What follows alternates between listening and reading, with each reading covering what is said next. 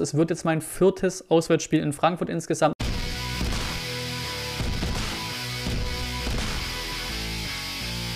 Und dann 19 zum Vorbericht zu unserem Auswärtsspiel bei Eintracht Frankfurt am Sonntag 15.30 Uhr.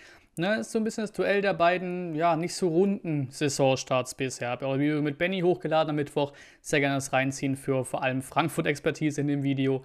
2-0 ausgeschieden im Pokal bei Waldhof Mannheim dann ein 5 zu 2 beim BVB zum Saisonstart und dann eben auch wieder zwei Unentschieden gegen Augsburg zu Hause und jetzt zuletzt gegen Bielefeld auswärts.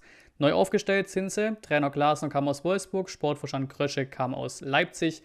Andersrum ist er quasi Hütter zu Gladbach und Bobic zur Hertha. Im Sommer haben sie Silber verloren, eben auch an Leipzig. Jetzt der Versuch, ihn zu setzen durch Borre und eben auch Lammers kam jetzt, der noch eher der Ersatz sein wird, kurz vor Transferschluss.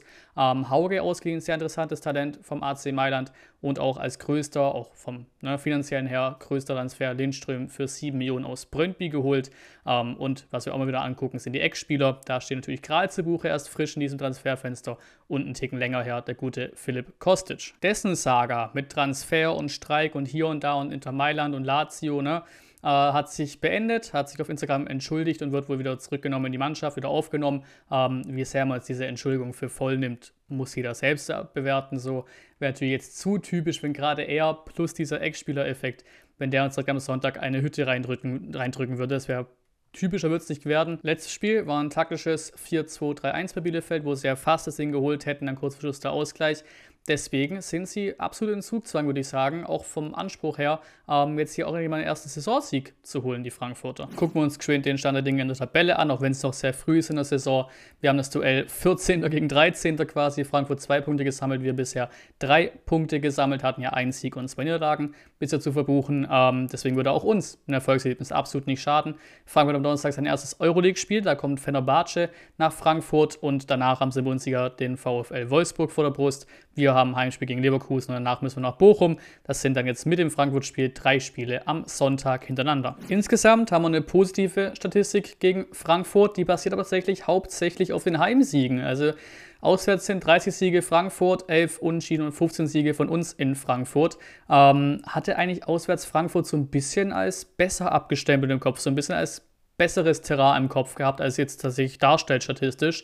Ähm, deswegen, letztes Mal 1 zu 1 in Frankfurt. Ein bisschen besser wird, wenn man sich quasi nur die letzten 10 Spiele anguckt, also wirklich nur die Partie Frankfurt-Stuttgart und dann mit Heimrecht Frankfurt.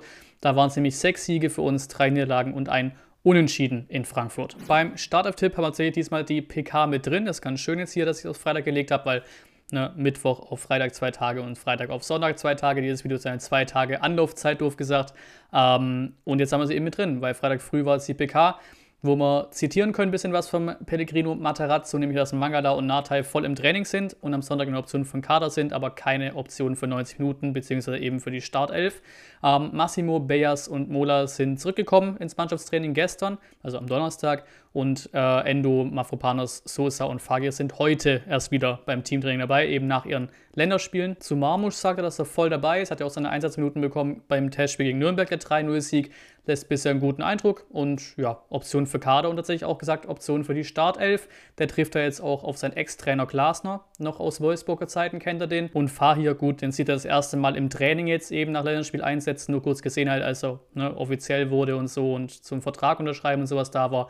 Deswegen, ich glaube, bei ihm wird nicht allzu viel passieren. Auf jeden Fall nichts in Sachen Startelf. Interessant ist, dass er quasi Klimovic so eine Art von Startelf-Garantie ausgesprochen hat, wenn alles normal läuft. Und Bayers ist jetzt auch spielberechtigt, nachdem er jetzt 18 geworden ist. Ähm, Jetzt gehen wir in die Startelf direkt rein. Also Müller ist recht klar, würde ich sagen. Genauso Anton und Kempf auch. Ich könnte mir vielleicht vorstellen, Ito kommt vielleicht, weil er positionsgetreu auch dahin passen würde, für einen Dinos, vielleicht auch für einen Kämpf, den er auch ersetzt hat gegen Freiburg nach Auswechslung. Ähm, aber eben gerade ein Dinos, weil der, glaube dreimal über 90 Minuten gespielt hat in den Länderspielen. Aber würde mich doch schon ein bisschen wundern. Es ist so eine kleine Chance, dass vielleicht äh, Ito reinbringt und Dinos mal eine Pause gibt, aber ich glaube, dass Mafropanos wieder in der Startelf stehen wird. So ist Massimo ist auch aktuell noch komplett safe, würde ich sagen, auf den Außen, genauso auch ein Endo. Auch er hat sehr viel Pensum gemacht in der Spielpause, aber ich sehe da keinen Weg dran vorbei, leider. Ähm, neben ihm dann ja ne, Mangala noch nicht bereit, Natai auch nicht. Ähm, Clement hat er ja meist gespielt, aber da jetzt, glaube ich, auch ein Karaso wieder fit sein dürfte, stelle ich dann den Karaso hin. Vorne dann, wie gesagt, Klimovic scheinbar safe. Daneben würde ich auch noch keinen BA sehen. Ich denke eher über, über Einwechslung. Ähm, deswegen erstmal Förster da. Die Davi wurde auch angesprochen, ein bisschen gelobt wieder. Milo wurde auch gesagt, ne, muss seine Entwicklung noch gehen. Deswegen, ich glaube, das wird wieder ähnlich sein wie Klimovic und äh, Förster, wie wir es bisher gesehen haben. Vorne, ganz vorne drin, wurde Marmusch gelobt. Ne? Fahr hier, wie gesagt, erstes Training erst. Also ich tippe mein maximal auf Bank. Vielleicht dann irgendwie, wenn es ganz krass wird, eine Einwechslung kann jetzt nicht groß abschätzen, wie sehr denn ihn jetzt schon über, überzeugen wird in den zwei Trainings, die sie, glaube noch haben vor Sonntag. Ähm, Kulibali entwickelt sich scheinbar auch, hat immer wieder kleinere Wehwehchen. Deswegen sehe ich am Ende des Tages auch wieder in der Startelf Al Gadoui. Aber wir haben ja, das haben wir gegen Freiburg, oder ich zumindest gegen Freiburg, andere ja auch, ähm, noch kritisiert, wir haben ja fünf Wechselmöglichkeiten. Also insgesamt fünf Spieler können reinkommen. Letztes Mal haben wir nur drei Stück äh, reingebracht ich glaube, bei der Menge an Kader und bei dem Konkurrenzkampf kann gut sein, dass wir wirklich diesmal die ganzen fünf Stück ausschöpfen, eben was dann auf der Bank sitzen könnte, Marmut und so weiter. Kommen wir zur Prognose, wo ich erstmal die Auswärtsfans ansprechen will, nämlich alle Karten sind beim VfB weggegangen über Fanclubs und so weiter. Ähm, und ich habe es auch dann geschafft, Karten zu bekommen über Frankfurt. Ich habe sehr, sehr, sehr, sehr Bock drauf. Bin sehr auf die Stimmung gespannt dort, ähm, weil ne, die Ultras bleiben, glaube ich, von Frankfurt noch weg. Ich sitze quasi im Block 23k, sitze ich wirklich direkt, also wirklich ohne Platz dazwischen, direkt am Sitzbereich, da oben im Oberrang, am Auswärtsblock dran. Ähm, also am Sitzbereich vom Auswärtsblock dran, hocke ich dran. 2G und 3G-Mix haben sie ja in Frankfurt, für die es interessiert. Und auch sonst alle Blöcke, also so 18, 23, 24, alle Blöcke so rund um Auswärtsblock sind auch alle weggegangen über Frankfurt. Ich glaube eher weniger, dass es, die, dass es den Frankfurt-Fans geschuldet ist, würde mich zumindest wundern.